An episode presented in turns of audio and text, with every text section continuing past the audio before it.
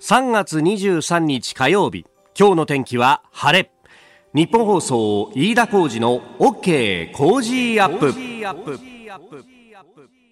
朝6時を過ぎました。おはようございます。ニッポン放送アナウンサーの飯田浩司です。おはようございます。ニッポン放送アナウンサーの新行市佳です。ニッポン放送飯田浩司の OK Cozy up。この後8時まで生放送ですあの新聞長官が届きましてそれをバーッとこう巡っていくと社会面とかにこう今日は結構写真付きでそんなに大きなんですけど報じられていたのがあの JAL 日本航空があの空港でチェックインするときに、まあ、今自動チェックイン機っていうのがねいっぱい並んでて基本的に国内線なんかだとそれをこうペッペッペッと押して、えー、発見するみたいなのをやったりとかする人もいらっしゃいますがえー、これになんか非接触型を導入みたいのがあって、はい、タッチパネルにこう指で押すんじゃなくて押す直前寸止めでもちゃんと反応するようになんか上に、えー、センサーをつけるんだみたいな話があって方法なんて思って見てたんですけどあれ思い出したのはですね、えー、自動ドアそのものあれも、はい、子供の頃さ自動ドアの前に自動ドアって書かれてたりするマットが置いてあって、はい、このマットが反応するもんだろうと思ってさ。で子供あの、身長が低いので、えー、実はあの自動ドアっていうのは、こう、下にあるマットはただのマットで、はい、えー、ドアの上についている赤外線のセンサーに、えー、人が行くと反応して感知して開くと、はい、だからあの身長の低い子供の場合はその赤外線センサーが届くか届かないかギリギリのところなんで、えー、反応しないからドアが開かないんだと。ところが子供は勘違いをするので私なんかもそうだったんですけどこの下のマットが反応してくれないからだと俺の体重が軽いからそうなってるんだって言ってこうぴょんぴょんぴょんぴょん跳ねるみたいなね一向にそれで反応しないっていうのを繰り返して、はい、で横からお兄さんがスッと来てこうガーッと開けてくれるみたいな、えー、そういうこう経験をしたもんですけれども、あれさ、その上のセンサーが実は反応してて、ぴょんぴょん飛んでも何の意味がなかったんだっていうことに、大人になって気づいて愕然と。あ、そうなんですよね。ねしたんですが、はい、まあそれがセンサーとの出会いみたいなものでもあったりするんですけど、で同じことがさ、はい、あの、同じ自動ドアでもさ、うん、あのー、ここに手をかざしてくださいみたいなやつあるじゃん。タッチしてくださいみたいなのありますね。あれもさ、反応しないと思い切りこうタッチしてぶったたくんだけどさ、あれも結局意味がないらしいね。ね。上からのセンサーだから、むしろ手のひらを、こう、こう、あの垂直じゃなくて平行にして上に上げた方が反応したりするっていう。ああみたいな。いやそんな話をこうスタッフとしてたらですね、うん、いやでもさあれぴょんぴょん飛んでる子供だったらまだ可愛げがあってよくてさこましゃくれたガキがさ、はあ、なんか背伸びして上の方に手かざしてたりなんかするとさ開くけどその方がなんかイラッとしないみたいなああ僕らは純朴な世代に育ったなと。最近はあのこうちっちゃい子供でもうちの子供なんかもそうなんだけど、はい、YouTube だとかあるいはもう下手するとスマホでちょこっと検索したりなんかしだしてそういうこういろんな物事の仕組みを早くから分かっちゃうんだよね。あなるほど。うんあの最近うちの子供はですね、うん、もう本当こばっしゃくれたガキでイラッとするなってことがあって あのどっかで口癖を覚えてきたのがそうとも言うっていうのを繰り返すんですよ。それはさてはクレヨンしんちゃんじゃないですか？やっぱり。そうとも言うってよく言いますよね。言うよね。しんちゃん。うん、お帰りって言って、ただいまでしょ？そうとも言うみたいな。みたいな、そうそうそう。いや、そのぐらいのやりとりだったらまださ、いいんだけど、はい、なんか本当に僕がこう叱るわけですよ。はい。ねこれ違うぞ、間違ってるぞ。そうとも言うとか言われると、イラッとするよね。そうとも言うじゃない、そこに座りなさいみたいなね。まあ、なんか、ねえ。子供がこれは成長してきたと喜ぶべきなのかどうなのかっていうのを非常に悩むし、まあ、何事も影響を受けやすいですからね子供のうちっていうのは。さそう思うとさ、うん、こういちいちそれを叩き潰していくと子供の個性がなくなっちゃうんじゃないかと思うんだけどね。そうか、えーうん、いやあの実はうちの息子も間もなく、えー、4月で小学生になるということで。なのでこういうところをどうやってしつけていったらいいのかっていうのはね。あちょっと難しいですね、えー、今のところは、うん、あの自動ドアの前でぴょんぴょんやってるんでまだ。あいいですね、うん、まだ大丈夫かなというふうに思いながらえー、3月4月を迎えております、はい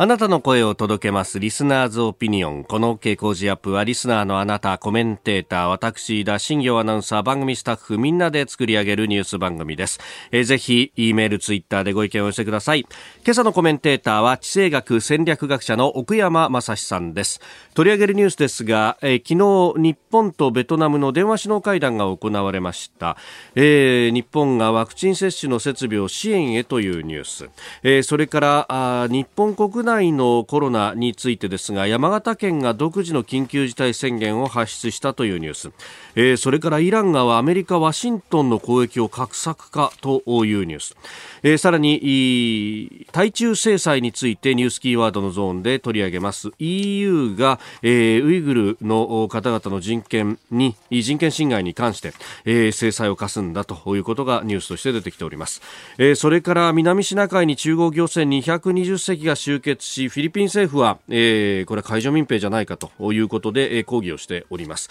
えー、この辺の東アジア情勢に関しても聞いていきましょう。今週はなごみの米屋の極上一口羊羹15本詰めを毎日5人の方にプレゼントします。ポッドキャスト YouTube でお聞きのあなたにもプレゼントが当たるチャンスです。番組のホームページにプレゼントの応募フォームがあります。こちらに住所やお名前電話番号を登録してご応募ください。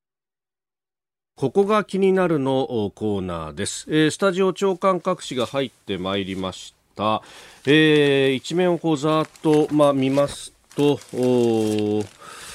昨日ね、えー、から緊急事態宣言明けということになりましたが感染再拡大の兆し警戒と朝日新聞一面トップ宮城沖縄急増山形も独自宣言と、まあ、この山形のね、え、独自の緊急事態宣言などなどについてこの後7時台、えー、今日のコメンテーター、えー、奥山正史さんとまた深めていきたいと思います、えー、それからこれも7時台で取り上げますけれども EU が、えー、中国に対して、えー、ウイグルの方々への人権侵害の件でえー、制裁決定というニュース。産経新聞一面トップです。これも後ほど、えー、取り上げようと思っております。で、えー、こざっと見まして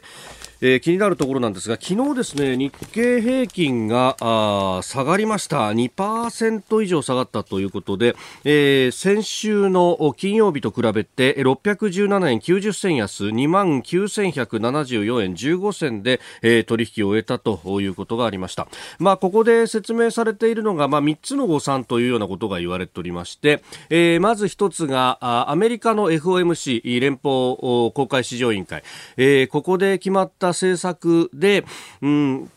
まあ、2023年の末まで、金融緩和をどんどん続けていくんだということが決定されたと。で、えー、金融緩和続けていって、今アメリカで懸念されているのは、それによってインフレが高まるんじゃないかということが言われていて、で、実際それを見越したような形で、アメリカの10年債の利回りというのが1.7%ぐらいまで上がってきていると。まあ、これあの、利回りが上がるというのは価格が下がるのと同義になるので、あのー、まあ、価格が下がっちゃうということで、まあ、投資家損をするという連想から、まあ、株も売られるみたいなことが起こったりなんかもするんですが、まあ、それが、えー、日本の市場にも波及が波及してきたという話が一点、えー、それから先週末日銀も金融政策決定会合を開いてその中で金融緩和、まあ、あの2013年ぐらいからずっと続けてきてますけれどもこれをさらに続けるんだと。で続けるにあたって、えー、いろんなところに副作用も出るので、えー、それへの対処をするんだと、まあ、一つは、えー、金利についてなんですがあの日銀はあ基本的に日本国債10年債を買っているんですけれども、で、10年債の利回りを0%金棒にするんだと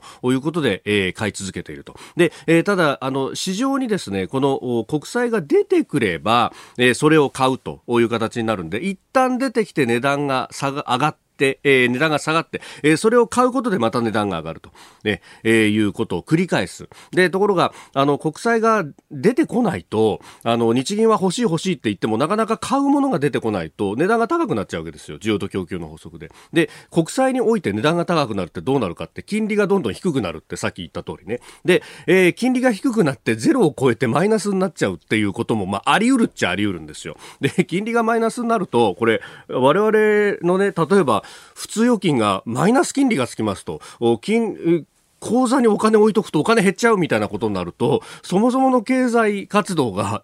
おかしなことになってしまうので、まああんまり好ましくないと。で、今まではある程度、マイナス0.2%ぐらいが上限だよと。まあ、上限というか下限というか、だよと言ってきたんですが、これをもうちょっとだけ深掘りするというのを発表しました。で、それと合わせて、えー、もう国債だけじゃなくって日銀いろんなもの買ってるんですが、上場投資信託 ETF っていうものも年6兆円ぐらい買ってるということがあるんですが、これの今までは日経平均の連動してるものも買ってたんですけど、これを日経平均はやめて、えー、全部東証株価指数トピックスの連動のものに変えるよっていうふうに発表しました。そうすると、今までは日経平均って、あの、東京の証券取引所にはいっぱい株が上場されてるんですが、その中で日経がピックアップした225種だけを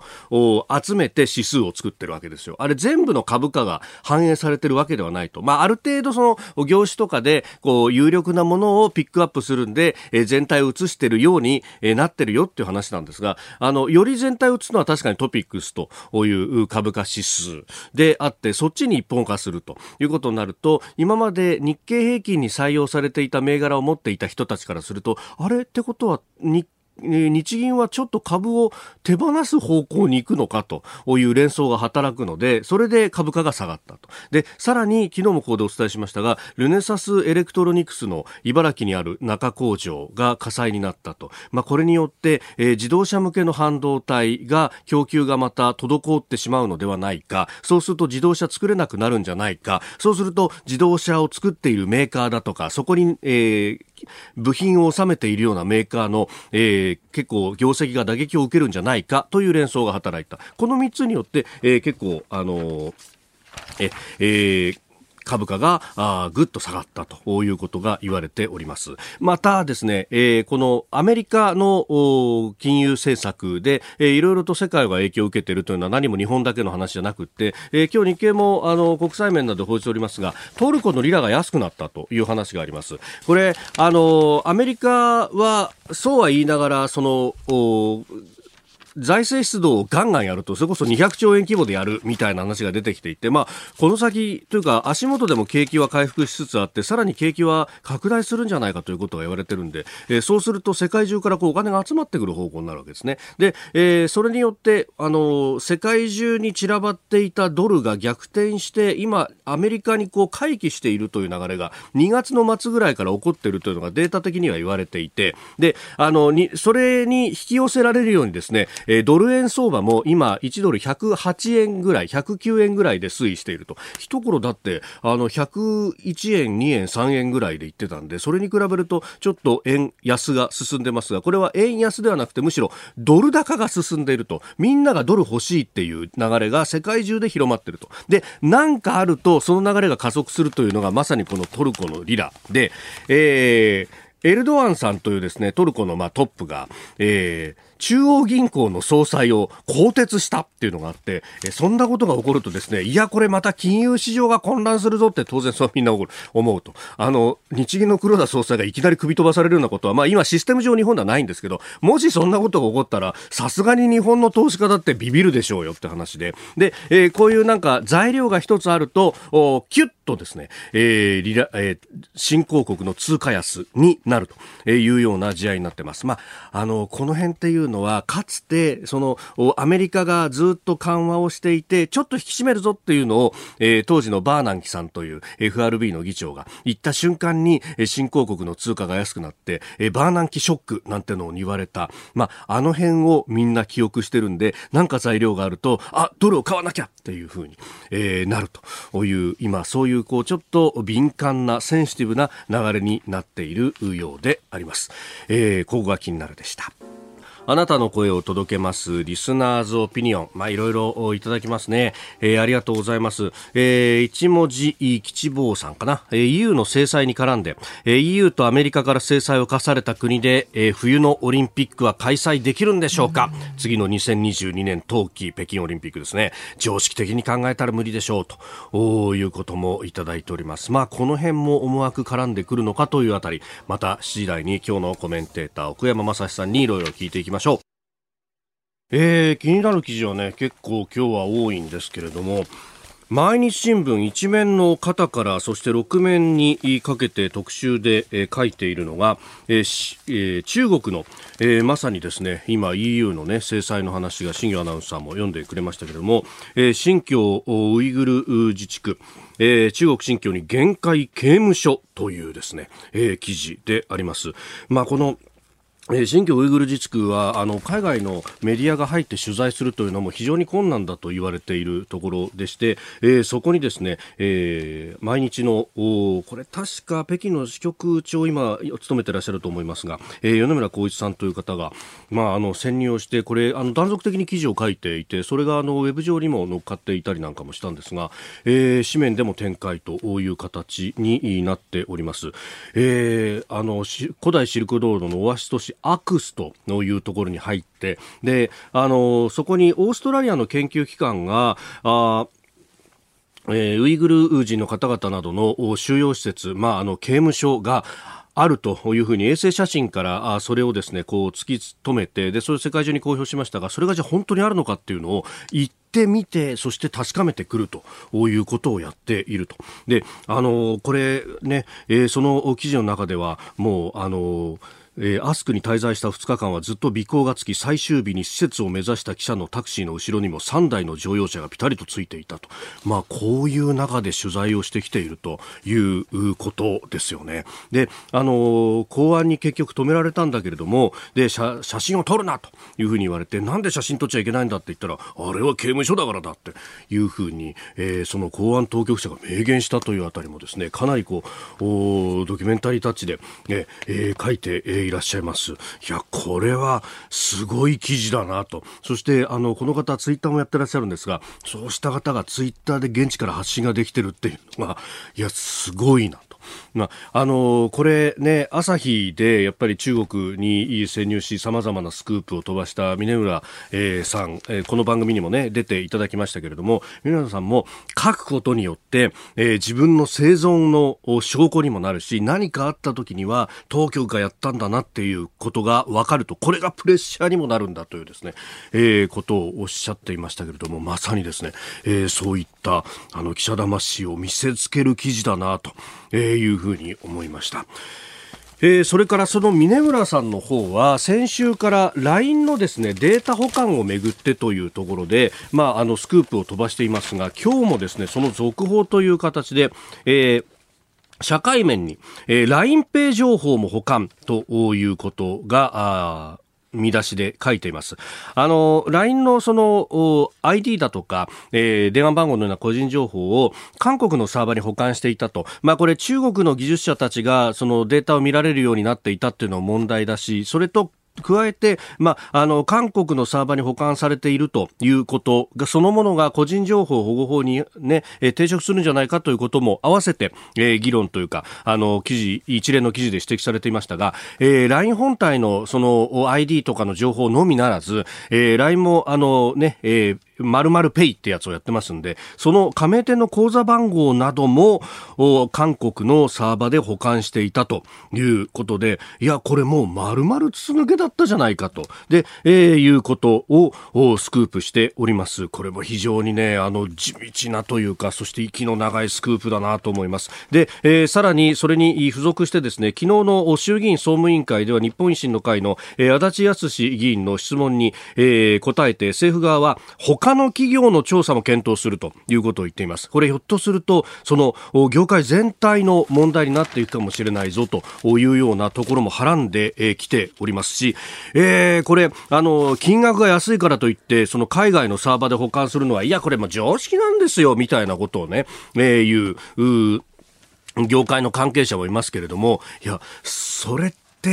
その信頼根底から揺らぐってことになんないかというあたり、まあ、あのどこまでえぐることができるかというのはあるかもしれませんけれども、まあ、この辺はですね、明らかにしていただきたいと。いや、その意味でも、今日の毎日朝日読ませるスクープ多いなというふうに思いました。ここが気になるプラスでした。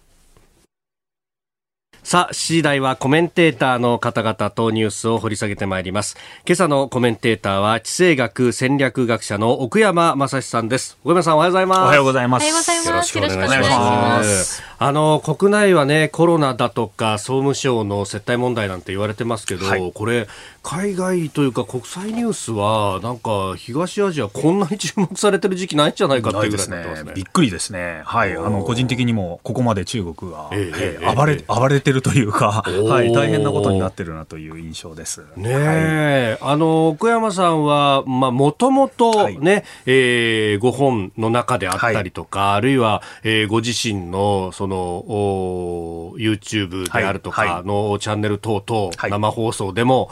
ずっとこの中国っていうものの存在に関して警告鳴らし続けてましたよね。まあまあ、あの、これからね、本当に米中の時代が来るとは思ってたんですけど、はい、まさか自分がこんなにね、あの、この時代にまさか来ると思わなかったというか、思ったように早早かったなっていう印象ですね、僕自身は。もう少し前から、あの、いや、あの、もちろん、これからっていうのは思ってたんですけど、はい、まさかこの2020年、今の時期に来るとは。思わなかったです。中国のやっぱりこう伸び方が早かったというかですね、はい、一気に来たなという印象ですね。もともと地政学をこう志したっていうのも、その辺の期間あったんですか？そうですね。あの、留学してる最中にもう中国、次中国だよねっていうのはみんな言ってたんですけど、えー、いや、ここまで大胆に出てくるとは思わなかったというのは正直なところです。はい。ここでポッドキャスト YouTube でお聞きのあなたにお知らせですラジオ局日本放送飯田浩司の OK コージーアップ週末増刊号を毎週土曜日の午後に配信しています。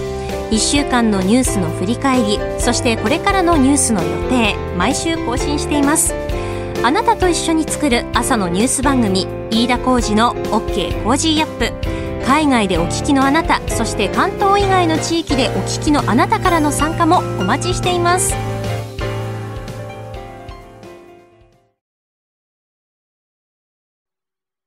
3月23日火曜日時刻は朝7時を過ぎました。改めましておはようございます。日本放送アナウンサーの飯田浩司です。では最初のニュースこちらです。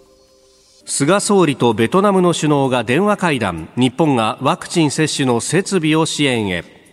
菅総理大臣は昨日ベトナムの最高指導者グエン・フー・チョン共産党書記長と電話会談を行い新型コロナウイルスのワクチン接種に必要な保冷設備などの支援を伝えました。えー、ベトナムでは3万2300人以上がワクチンの接種を受けたということで、えー、ありますが、まあ、人口を考えるとまだまだ途上というところ。えー、そうですねさあ、これ、どうご覧になりますはい、あのこれですね、はい、やっぱりあのワクチン外交のそもそもなんですけど、ワクチンができてるってことが、すごいですよね。はい、アメリカが、えー、これ、あまり注目されないところではあるんですけど、はい、これ、トランプ政権がですね、え一つの功績ではあるんですよね。あのワクチンを1年ちょっとでですか、はい、はい、開発してしまいました。で、もう出てきたのが今、もう、えー、ジョンソンジョンソンとか、えーと、はい、あります、ファイザーとか、今出てきてモデルナとか、モデルナとか、はい、3つぐらい出てきましたよね。これあの、作ったプロジェクトがなんとアメリカ、えー、国家プロジェクトとしてやられてたと。いうことですよね。相当お金も入れて。はい、お金もバンバン入れて。これ、あの、名前がですね、オペレーションワープスピードって名前がちょっと、はい、不思議な SF チックな名前なんですけど、これで開発をしたという事実を我々ちょっと忘れてはいけないなと思うんですよ。これトランプ大統領のこれ最大の功績のうちの一つだと僕は思ってます。はい。で、えー、これなんですけど、これどういう、どれぐらいすごかったかというと、まあ、規模としては、はい、あの、マンハッタン計画とかですね。はい。核兵器を開発した。はい、アポロ計画とかですね。まあ、月に行った。えー、あれぐらいの、えー、国家プロジェクトとしてアメリカがやったと。いうことなんですよね。はい。で、それがあるので、アメリカも、ヨーロッパとかにも出せるし、まあ、アメリカ、まあ、日本にも、その、えー、ワクチンが来るということなんですけど、もう一つがですね、僕はこれ、トランプ大統領のまさにワープスピード成功させてワクチン開発したっていうのは一つの大きな功績ではあると思うんですけど、もう一つですね、はい、はい、これね、えー、これをやったことによって、うん、共和党、これトランプ大統領共和党ですよね、はい、共和党ってその日本にもその思想が分かってる人はいるかもしれませんけど、うんうん、そのえー、大きな政府を強弾するというか減税するんだとか、はい、小さな政府にするんだっていう考え方っていうのは、共和党じゃないですか、はい、この思想をこのまさにワクチン開発でぶっ潰してしまったと。これは非常に大きな功績というか、はい、罪なのかもしれないんですけど、なるほど。トランプ大統領は2つやってしまったということですね。もともとトランプさん、はい、そのアメリカ国内にはインフラを整備するんだってところで、はい、ややその小さな政府からちょっと離れるかなみたいなことはあったけれども、もうこのワクチンの絡みで決定的になった決定的ですね、大きな政府にしてしまったと。で今回、えー、3月11日にアメリカで、えー、あの通過した法案、200兆円規模の緊急新型コロナ対策法案、アメリカで、はい、えー、通りましたけど、えー、これで、えー、なんと共和党側の人たちも、うんうん。うん、今まで減税だとか、政府にそんなお金出すなって言ってた人たちがですよ、はい、賛成してるという、今。7割ぐらいのアメリカ人全員が今賛成してると、はい、早く金くれと、政府から金をよこせと言ってるんですよ、これアメリカ人としてはありえなかった考え方で、保守的なアメリカ人がこれいなくなっちゃったという。もともとは政府ほっといてくると、俺たちは自分のことは自分でやるんだと。そうですね。それが開拓から俺たちの精神なんだまさにその通りです。税金払いたくないと。だから、俺たちは、あの、インフラもやるなと。俺たち自分で橋かけるぞと。その代わり税金払わないぞと。いうのがアメリカの考え方じゃないですか。新型コロナで金よこせですよ。むしろ、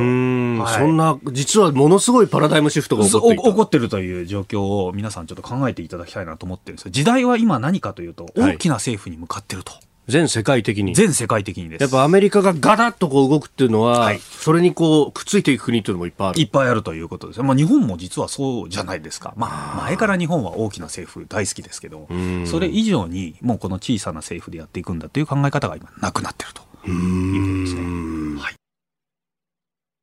おはようニュースネットワーク。取り上げるニュースはこちらです。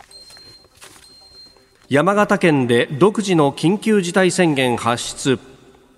山形県と山形市は新型コロナウイルスの感染者が急増していることを受け共同で独自の緊急事態宣言を出しました。病院や介護施設など複数の施設でクラスターも発生していて緊急事態宣言の期間は昨日から来月11日まで。今後病床が逼迫する状況になった場合飲食店への時間短縮営業時間の短縮の要請も行っていくとしております。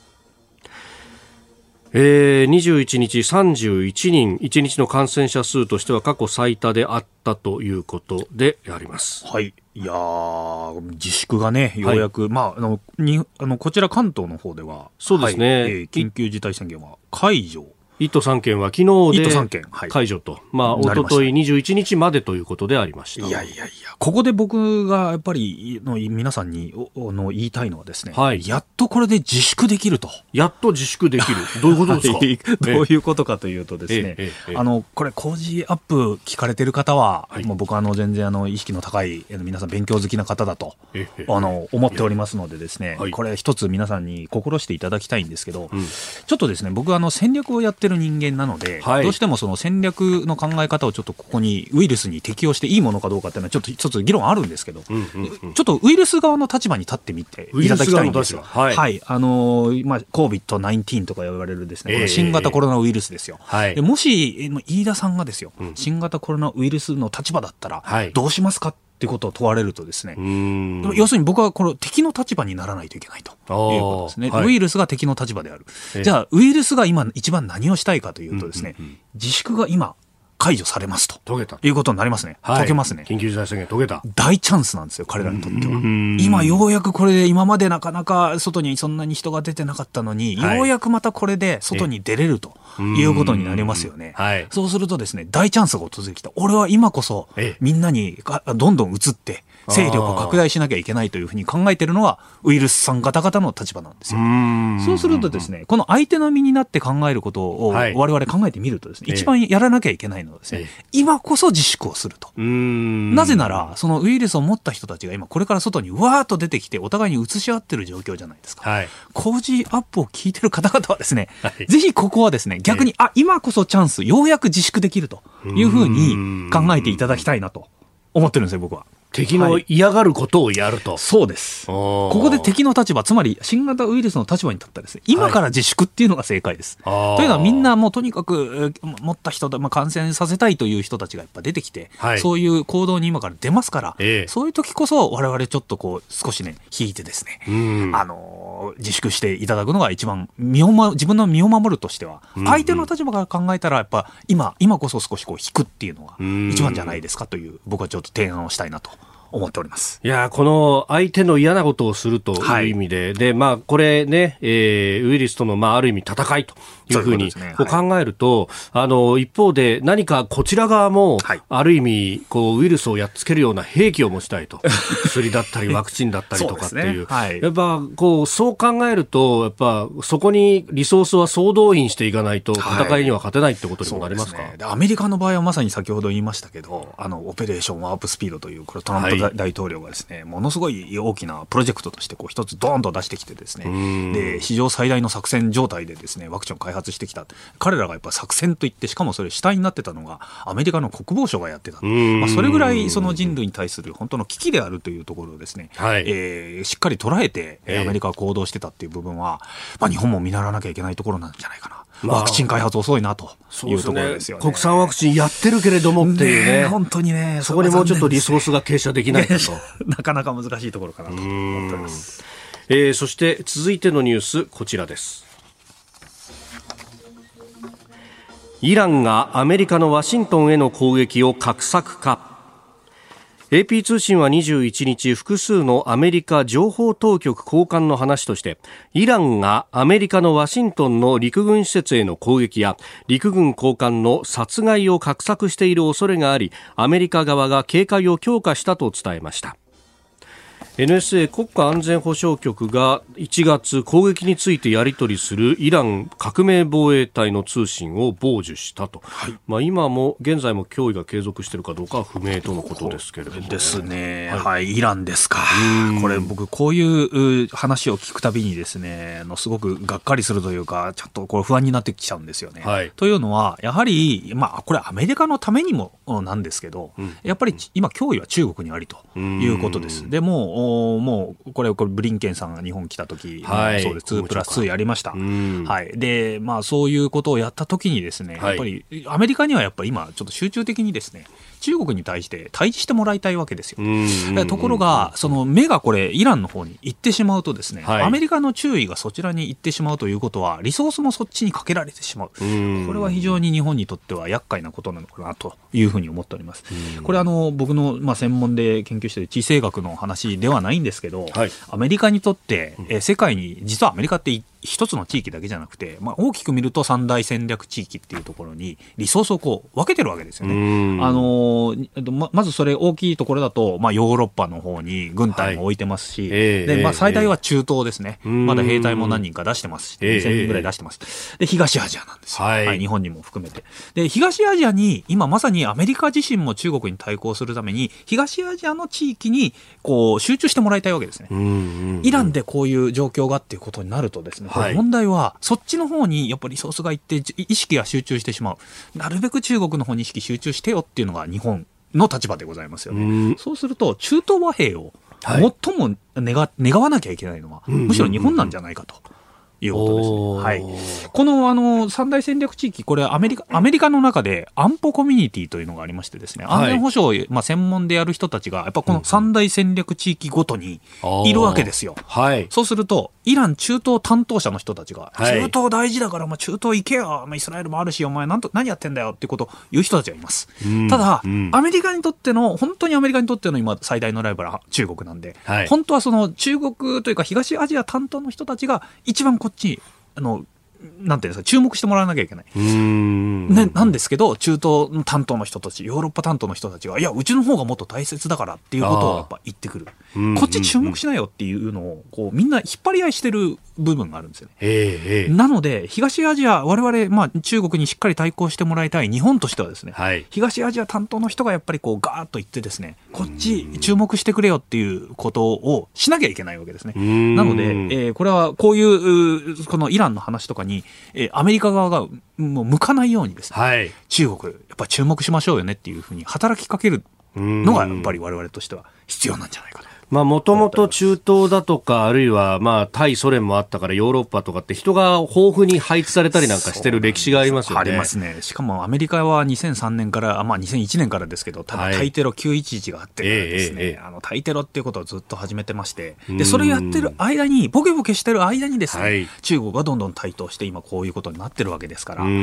それをやっぱこう、我々引き戻さなきゃいけないというか、はい、はい、日本側も、いや、ちょっと中国もう少し、あの、対抗するために、東アジアにもうちょっと人材配置してくれよっていうところを、日本側からもやっぱ発信しなきゃいけないという状況に今来てるんじゃないかということですね。はい。確かに、で、そう考えると、はい、じゃあ中東のわけ、中んづくこのイランに対してっていうところで言うと、はい、あの、当然核合意云々の話が出てくると、はい、あれ、あの、常任理事国プラスドイツっていう枠組みで、はい、えー、やってますけど、これなんで日本が入ってないんだと。あの日本はね、すごくあの、まあ、うまく仲良くやってますから、イランとは、はい、そういうところでは、逆に日本がそのうまく介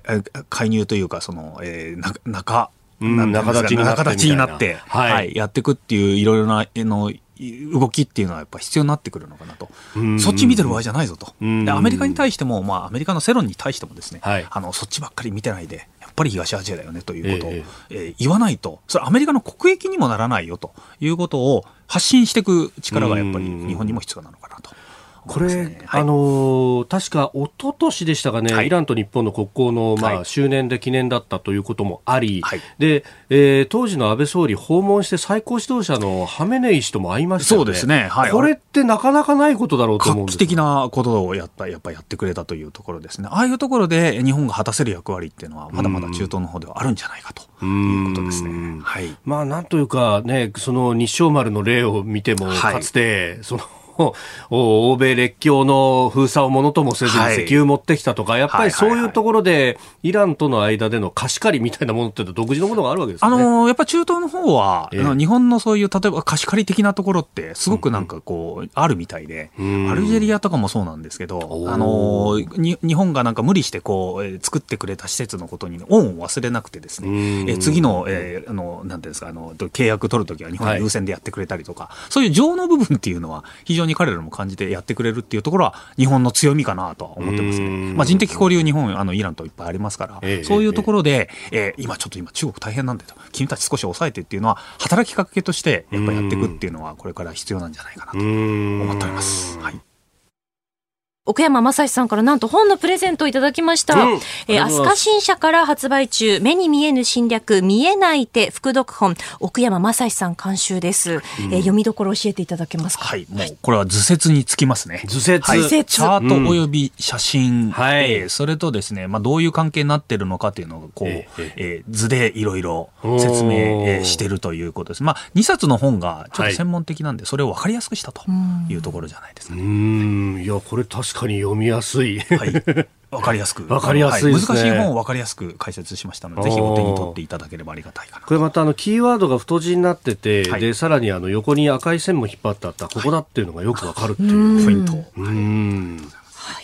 えー、今朝はですね、この目に見えぬ侵略見えない手副読本を3人の方にプレゼントします。ご希望の方は番組ホームページの中のプレゼント応募フォームもしくはメールで cozy アットマーク 1242.com までお寄せください。件名に奥山さんの本希望と書いてご応募ください。えー、今日23日火曜日の深夜0時締め切りとなります。続いて教えてニュースキーワードです。対中制裁 EU= ヨーロッパ連合は22日ブリュッセルで外相理事会を開き中国の新疆ウイグル自治区における深刻な人権侵害に関与したとして中国当局者4人と1団体に対して EU への渡航禁止と資産凍結の制裁を課しました。EU をめぐる制裁は EU の前進機構による1989年の天安門事件を受けた武器輸出禁止以来となります。またアメリカも歩調を合わせる形で22日当局者2人への制裁を発表しました。中国外務省は22日 EU による制裁に対し内政干渉だと反発。対抗措置としてヨーロッパ議会議員ら10人と4団体に制裁を科すことを決めたと発表しました、えー、とい。うことで、まあ、制裁の掛け合いみたいなことにもなってますけれども、はい、人権に対してというと、ヨーロッパはやはり動きますね、政治的な時代になってきましたねというのが正直なことです。やはり中国に対するその脅威というのが、はい、まあ、報道ベースっていうところもあるのかもしれないですけど、そのウイグル、ね、ウイグル人、ウイグル族の人たちの収容施設、はい、ジェノサイドっていうところが、やっぱりこう取り沙汰されてきてるっていうところで、みんなやっぱり、あ中国やばいんだなと、脅威に感じ始めてきたっていうのが、やっぱりこういう、えー、こうなんですか反発した行動に来てるのかなというのが正直なところですね。はい。まあ、そういうところも含めてなんですけど、え現在やっぱりこれ大きな流れ、えー、またあの冒頭の話にもちょっと戻るんですけど、はい、大きな政府。じゃないかなと、はい、べての国があのこの中国のようなね、はい、はい、権威主義的な国、まあ、ちょっと独裁的な国に対抗するためには、うんうんうん、まあ、EU もこう経経済制裁しなきゃいけないということも言い始めたということは、これあの、政治的に動かなきゃいけないという時代になってるんですよね。はい、今まではあの、まあ、ビジネスだけで、ビジネスの関係だけでやってい。こうと、はい、政府は介入しないということがすごく大きかったんですけど、それが今、なくなりつつあって。あ政経分離じゃなくて、はい、ないですね、もう今、政治がもう前に出てくるような状況っていうのが、こういう対中制裁の話でも見えてくるんじゃないかということですね。なんか、はい、あの制裁、中国もいろんなところにかけると、はい、まあ、その一環として、あのテック大手のテスラに対しても、テスラの車に乗ると、それはスパイされるぞって言って、はいはいはいえー、やめろみたいなことまで。来ましたね。来ましたよね。はい。えー、こういうところもあのまさにテスラ、まあ、テスラというのは日本あのアメリカにとってのですね、はい、まあ、自由主義のこの象徴みたいな、えー、民間企業で宇宙にまでこうロケットを飛ばしてしまうという状況なんですけど、僕はこれあの一つこのまま大きな流れでいけば、はい、いずれテスラとか、まあ、 GAFA もそうですね、今規制いろいろ入ってますけど、えー、これから国がやっぱりあのアメリカという政府があのだんだん口を出すようになってきてで最終的にやっぱ中国と対抗するためにはしょうがないだろうということで、えー、あのこういう介入もいろいろしてくる。つまり大きな政府の時代がやっぱり来てるんだなということを改めてちょっと感じる次第なんですよね。それを聞いてると対抗戦がために何か同じ土俵に上りつつあるのかなという感じ、はい、本当はそれはやっちゃいけないし僕自身も嫌いなんですけど、えー、結局ああいう中国みたいなしかも強力な国有企業を持ってて、はい、でしかもそのあの中でもこういろいろこう規制してる、はい、俺たちもそれに対抗するためには仕方がないよねという雰囲気がやっぱり民間の中にも起こりつつあるっていうところを我々は忘れちゃいけないなと思うんですよ。そのバランスみたいなものをどう見極めるか。はい、ということなんですけど、流れとしては僕今確実に、あの、その、国がやっぱ規制しなきゃいけないよね。えー、やっぱりワクチンしっかり、あの、国がやっぱり、あの、配らなきゃいけないよね、という意味でですね、はい、大きな流れとしては、まあ、こう、大きな政府というか、国が前に出てきて、しかも政治的にやらなきゃいけないといううところに来てるんじゃないかなというふうに思うわけですよね。はい、統制をする形の。そうですね。はい。おあの、これ80年代代から90年代かけて、その政府は絶対介入するな、あのとにかく多国籍企業にやらせるんだというところで、うんうん、市場に自由にやらせると、はい、それをやってきたのが GAFA。はい、まさにそうだったわけですけど、えー、まあ、トランプ大統領のそういうのも含めてですね、規制をしなきゃいけないよねというのが、国の、しかも下の方から上がってきたという、国民の方から上がってきたというのが、ちょっと上からトップダウンでこう押さえつけるのと違うんだよねということを我々覚えておかなきゃいけないのか大きなトレンドだと思っております。ここだけニューススクープアップです。この時間最後のニュースをスクープアップ。南シナ海に中国漁船220隻が集結。フィリピン政府が抗議。フィリピンが領有権を主張する南シナ海の海域にあるサンゴ礁の周辺に中国の漁船およそ220隻が集結しているのが見つかった問題でフィリピン政府は21日中国に対し外交ルートを通じて抗議したことを発表しました。えー、スプラトリー諸島のサンゴ礁周辺ということですが、これ写真を見ると漁船といってもかなり大きいですね。そ壮絶な感じの写真になってますよね。それが横一列に並んで停泊ってもう艦隊行動ですよね、意識してますね。これは。そういう組織的な動きであることはこれは間違いないというふうに見えますけど、はい、あのまあフィリピンなんですけど、はい、これあのこういう事態ってこれまあいずれ日本にもねあの一つ、はい、こう参考になるというか我々教訓としていなきゃいけないことだと思ってるんですよ。うこういう、まあ、あの軍軍とかです、まあ、準軍事的な、はい、こういう動きっていうものに対しては、ある程度国っていうのはその喧嘩の仕方というんですかねあの一つやり方を覚えておかなきゃいけないのかなっていうのは常に僕感じてるところなんですよ。はい、であのフィリピンはまあ今こういう形で抗議してるってことだけでもうおそらくこれで穏便に済ますってことになるのかもしれないんですけど僕はあんま好きじゃないんですけどねこういうの。あの一つ例としてはですねこういうのうまく追い返した例として、はい、2014年、はい、今からもう7年ぐらい前になりますか、ね、はい、はい、ベトナムがですねこれを追い返した例がありますので、それをちょっとご紹介して、なんか参考にしていただければなと思ってるんですよ。はい。はい。あの、2014年、これ、ベトナムがですね、えー、に対して、ベトナムのすぐ沖ですね、はい、カムラン湾のあたりに、えー、中国の、えー、リグっていうんですかね、あの石油を採掘するために、こう、はい、でかいまあ船みたいなものを持ってきたわけですね。はい、で、それに対して、ベトナムその時、やっぱ彼らは喧嘩うまいですから、どうしたかというとですね、はい、まず最初に27隻ぐらいですかね、あの、ベトナム海軍のすべての船を出して抗議行動するわけです。こんなところにリグなんか持ってくんじゃねえと。ベトナム海軍20ベトナム全体で27隻 ,27 隻しかないんですけど、とにかく全部出したと。はい、で、そうすると今度は中国が逆に198隻とかですね、とにかく、まあ、大量のやっぱ船を向こうも出してくるわけですよ。で、それで対抗して、あ、これ、ベトナム側は、あ、はい、俺、俺たち海じゃもう勝てないなと。しかも喧嘩してもしょうがないなと思ったら、喧嘩のステージを変えるんですね。変える。目の前で勝てないと思ったら、ちょ、ちょっと次行くと。で左に行くと。で、その左行った何したかというとですね、今度陸の方に軍隊出してですね、陸上兵力で、まあまあベトナム軍ですよ。はい。それが中国国境、あそこ国境接してますから。接してますね。はい。あそこの国境付近まで軍隊が出るだけじゃなくてですね、はい。これ、反中デモというのが、ああ、はい、ありましたね。2014年、これ5月13日と。言われてますけど、はい、はい、えー、突然ですね、愛国者たちが、ベトナムの人たちがこう、わーっと出てって、何をしたかというと、えー、中国系の、おまあ、お店とか、えー、はい、中国人が経営してると思われる工場とかを焼き討ちしまくったと。うん、いうことがあります。はい、僕は、だから、その中国と対抗するために、焼き討ちするのがいいとは思わないですよ。焼き討ちしろってことじゃないんですけど、はい、この、一つ目の前で対抗してるものをですね、うん、あの相手はこうステージ変えていろいろやってくるっていうことを日本としては心得ておかなきゃいけない。日本もできればそういうベトナムほどじゃないんですけど、はい、何かその別のステージで目の前の尖閣じゃこれじゃ無理だとなった時に別のところで何かこう対応できるようなことにしとかなきゃいけないんじゃないかなというのを常々感じるところであります。確かに今一番このホットな正面の話っていうのに、はい、こうフォーカスが行き過ぎる感じがありますか、ね、日本はやっぱりそういうところ目の前のものをとにかく一生懸命にやるんだというふうにフォーカスしてしまいがちなんですけど、はい、尖閣でやっぱり一つこう我々の気にしなきゃいけないのは例えば日本側が少し一歩こう踏み出してですね、まあ、実効支配に固めるためだと言って例えば誰かが上陸したとするとなると、はい、これ、えー、2010年のこれ、えー、漁船の、えー、中国漁船がぶつかってきた時ありましたね海保2010年。はい、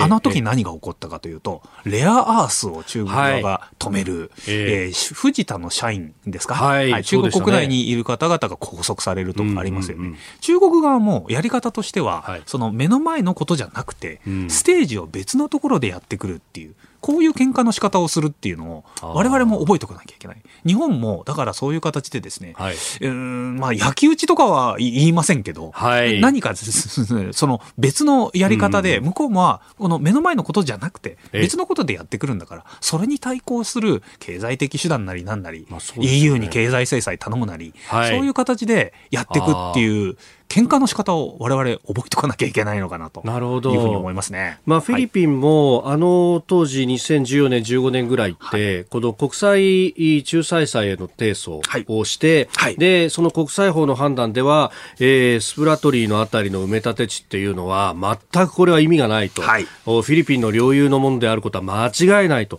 まあ、そこまでのその戦線の転換はやりましたけど、はいはいはいそれ以上ができなかったと。はい。で、デュテルテさんが出てきちゃってですね。はい。や中国と仲良くやろうみたいなことになっちゃいましてですね。あのー、まあ、逆にこう、折れてきたことによって逆に中国側ってすごくこう、一つ相手が、あ、これで折れるなと来たら、あのそれさらに上乗せしてやってくるというやり方なので、うんうん、まあ、フィリピンの中にも個人系の財閥とかも結構あったりかするっていう話が、ね、経済はね意外とその中華系の方が握ってるという現実もありますし、東南アジア諸国そういう国は多いと思いますね、はい、電力会社がもうすべてあそこ中国系が入ってるということになると。はい、東京電力はだって中国系ってなんか考えられないですけど我々は。そういう同じような状況が今フィリピンでやっぱあるという